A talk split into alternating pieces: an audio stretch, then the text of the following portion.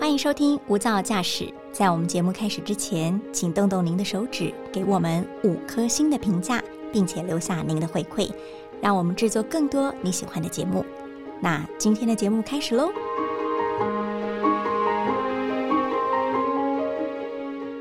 您好，欢迎收听大爱电视、大爱新闻所直播的 Podcast《无噪驾驶：一百种看世界的眼光》。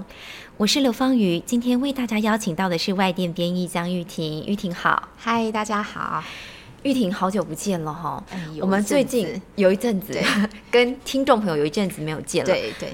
啊，其实现在全球的疫情可以说是这个防疫规定大解封嘛。对，但是台湾相对严格，所以我们嗯能出国的人数其实也没有想象中的多。对啊，所以如果可以在这种以线上或是空中云端，然后跟听众朋友分享一些奇闻奇景，其实也挺不错的。对像我前阵子做过一个新闻，就觉得非常好看，是那个伦敦的自然历史博物馆，嗯，他们就举办了一年一度的那个野生的摄影大赛。哦，对对对对这个然后很就多包有括趣的照对片，嗯很漂亮，都是全世界各国的顶尖的摄影家，然后他们就把自己的照片上传，嗯然后都非常非常的精彩，你就会可以可以看到说，疫情之下好像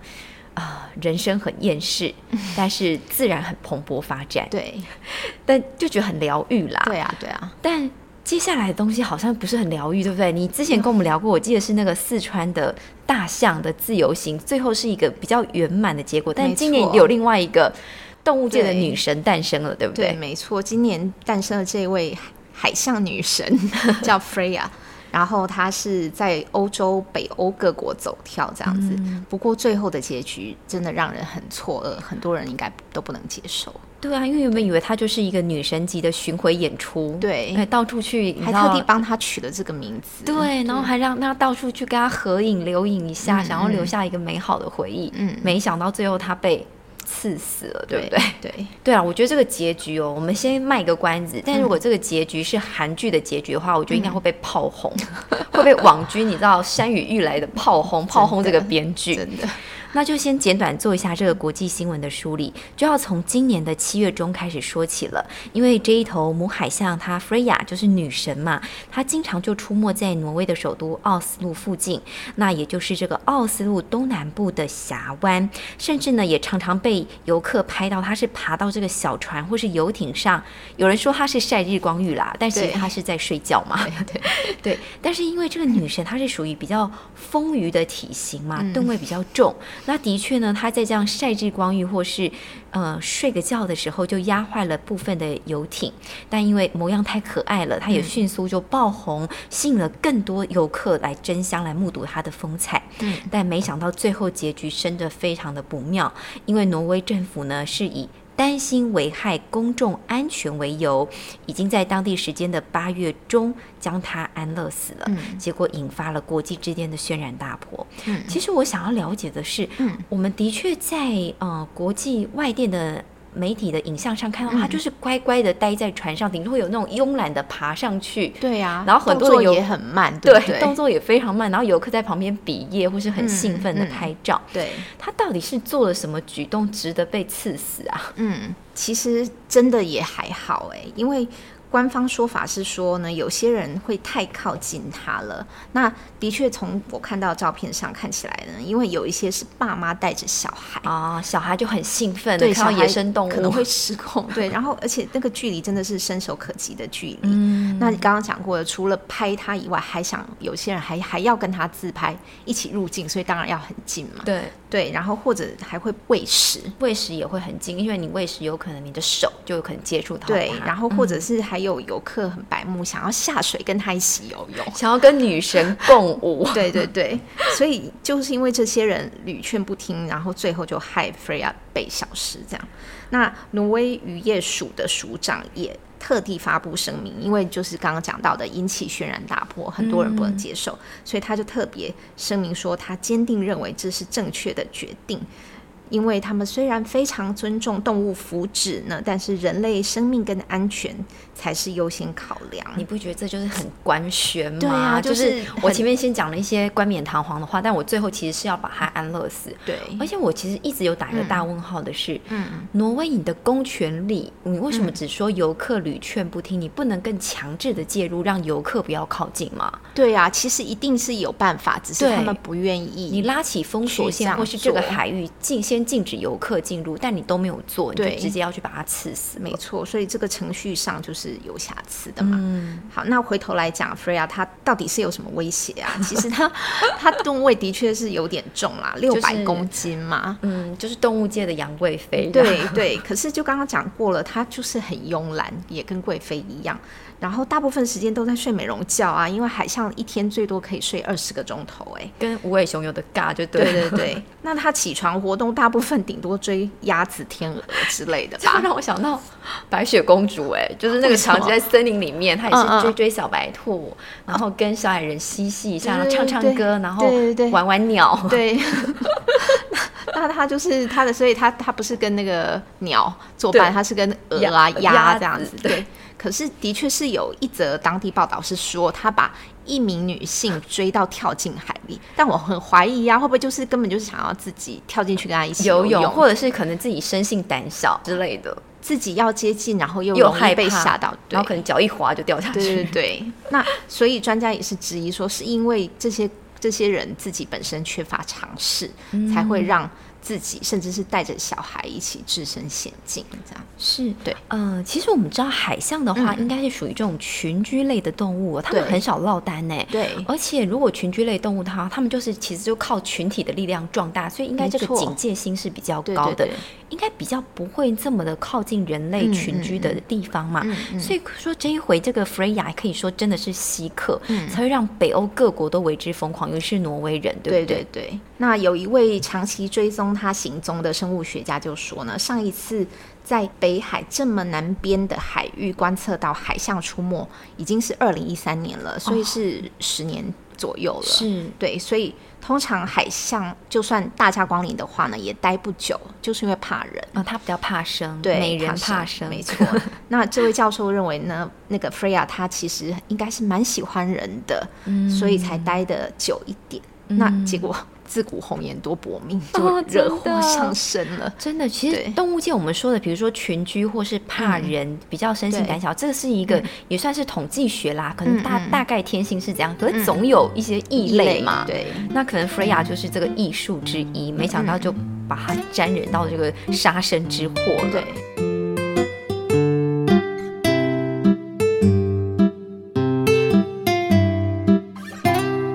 那刚刚也提到了，嗯我真的觉得这个挪威官方是下下策啦。嗯他除了这个下下策之外，他之前有没有讨论其他的一些做法，而不是直接的把它安乐死呢？有讨论过一些做法，其中一个选项是说，要不然就帮他打麻醉哦但是又有专家说不建议这么做，因为担心他被麻醉之后啊，刚开始生效的时候，他可能会想要跳进水里面逃走，嗯但是万一真的麻醉生效，他就会淹死了。哦，对，所以那如果你又想把它固定住，避免它跳下去淹死的话，它也可能会压力太大、太紧迫，嗯然后最后极端的情况也可能致死。这两个听起来是有点合理的解释啦。哈，对，然后还有担心，就是因为它体型很大嘛，然后可能不容易找到血 管，就是脂来肪麻层比醉较厚一点。对对对，然后体型大呢，也会让麻醉之后容易有呼吸、血液循环不良的问题。嗯，跟人类过重然后动嗯手术类的风似险比对不较对高，其实是因为都反正都是哺乳类动物嘛。对对对哈。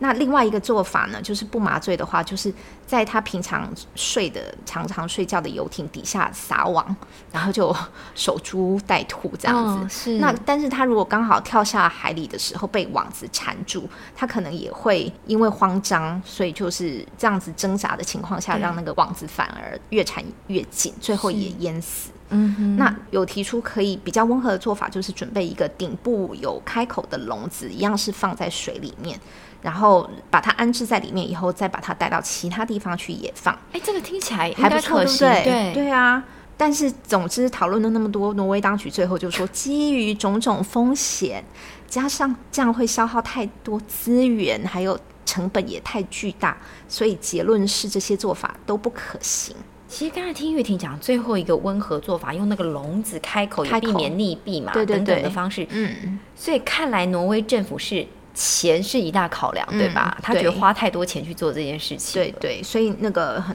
很多学者就批评说，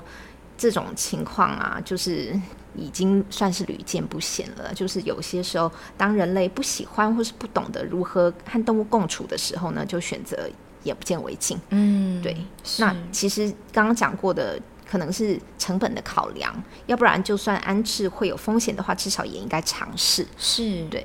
就是反而觉得嗯其实还是有点罔顾动物的性命啦，吼对对，所以这 Freya 这个真的红颜多薄命，嗯她今年才刚光顾挪威，没想到她的绝命终结战就在这里止步了。嗯， 她其实之前也游历过很多国家嘛，那为什么都相安无事，反而把她当做稀客来款待？对呀、，过去两年其实他造访过的国家很多，包括英国、丹麦、荷兰、瑞典。那他在这些国家当然就有一些老朋友这样子，嗯所以也听到他的噩耗都很难接受。例如，丹麦的海洋救援组织的总监呢，他就说，挪威判 Freya 死刑实在太仓促了，因为根据丹麦经验，他并不会真的在一个地方就是待着不走。因为她当时你在嗯丹麦，她是什么时候去丹麦的？二零二一年，对对对，所以当2021时年嗯当时她是怎么被款待的呢？哦在丹麦，当时政府的做法呢，就是刚刚讲过的，尽力不让人群太靠近。其实一定有办法做到你嘛。拉个封锁线就好了，然后对啊上面立个告示牌，你再靠近我罚你几百欧。对啊呀是不是对呀就没人去了？对啊呀、那还要提到有一个例子，就是去年还有另外一只海象，它叫做沃利 （Wally），它是在英格兰西南方海域呢，也待了蛮久的，六个星期。哦，那英国政府呢，因为担心它会破坏船只嘛，所以还帮它盖了一个专属的水上平台，让它尽情享受日光浴，那又不用担心人类骚扰，所以就是很好的做法。对，对嗯这个就是一个非常正面的一个例子哦。对对他这个海象窝里，嗯他享受这个六星星的美好的长假。，对，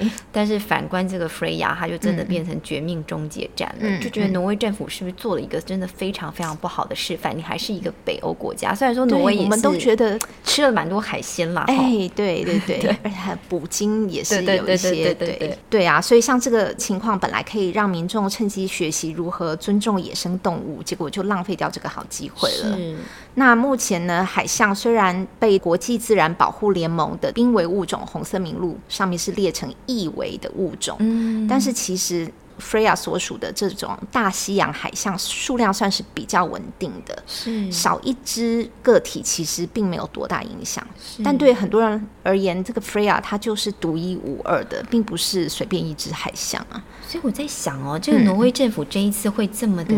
轻易的就把它刺死，或许也是嗯有考虑到我不会。遭受国际之间太大的这个挞伐，因为它并嗯不是一个即将要濒危的物对种，对所以少一只可能是无害的，或对是他们可能觉得无伤大雅。嗯，但其实这样做的话，其实让挪威在整个世界上面的这种观感，的确有主要稍稍是的低主落要了是一观点。感不好。是，而且我们知道说，其实，在奥斯陆的话，其实嗯公民有自发性团体，其实他们是有发起这个线上募款的。嗯现在是想要帮已经被刺死的 Freya 来设立这个雕像纪念，感觉跟丹麦的小美人嗯小有美人点鱼 对可是我觉得有点可怜 啦。对啊我我我自己会觉得说我，我都被刺死了，然后我还要变得很像妈祖或是小美人 鱼，一直立在那个我被刺死的海边，怪怪的。 哦，可是他们说想要立这个雕像呢，是要提醒大家不要再犯同样的错，就就是因为他其们实是给人看的对嗯啦是给人看的，他们觉得很自责，居然没办法为 Freya 提供生活空间，然后也希望提醒后人不该因为野生动物妨碍到人类就否定他们生存的权利。是嗯对希望这个继 Freya 雕像之后，我们不要在任何国家的海岸边看到了不类起似因为被刺死的事件而设立给人类看的雕像了。对啊嗯对，因对为他们最终都跟小美人鱼一样化成泡沫了嘛。真的， 对，嗯就有点哀伤啦，这个故事。对也谢谢玉婷今天来跟我们分享这个有点哀伤，但是也是希望能够提醒世人的一个动保的议题，真的是源源不绝啦。但是最终还是希望大家要爱护生灵嘛。嗯对，然后也分享我们的生活空间给他们可以做到的情况对嘛， 下与女神共处也不错啊，对难得的呀经验。对呀、那那个刚刚如果说拉了封锁线外面，再弄个收费亭也不错， 对啊， 是是不不是？是？或怎么者这旁么边还可不以会卖点想啊周边商 品。对呀、怎么这么人不会类怎么忘了这件 事情对呢啊？对不对？商机无限呢、对啊还可以生机无限。对对，好，也谢谢玉婷这样跟我们分享哦，也谢谢听众朋友的加入，我们下次见下喽，嗯次见，拜拜